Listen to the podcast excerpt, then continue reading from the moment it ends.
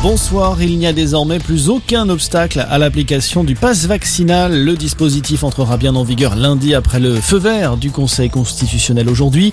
Les sages ont notamment validé le contrôle d'identité des clients par les propriétaires de bars et restaurants. En revanche, ils ont retoqué le contrôle sanitaire à l'entrée des meetings politiques.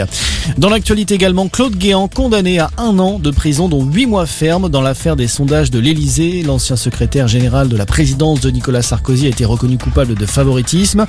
Autre proche de Nicolas Sarkozy, Patrick Buisson a lui été condamné à deux ans de prison avec sursis et 150 000 euros d'amende. Un chèque fruits et légumes pour compenser la hausse des prix. L'association Famille Rurale appelle le gouvernement à un coup de pouce pour aider les familles à consommer des fruits et légumes.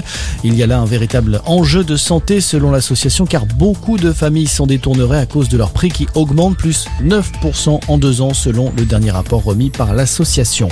À l'étranger, le tête-à-tête aura duré deux heures. Le chef de la diplomatie américaine, Anthony Blinken, et son homologue russe Sergei Lavrov se sont rencontrés aujourd'hui à Genève sur la table la crise en Ukraine.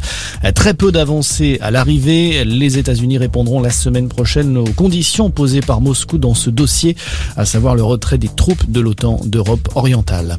On passe au sport avec d'abord du foot et un derby en ouverture de la 22e journée de Ligue 1 ce soir. Lyon reçoit Saint-Etienne, deux clubs dans une position très délicate au classement. Lyon pointe à la 11e place, les Verts sont bons derniers.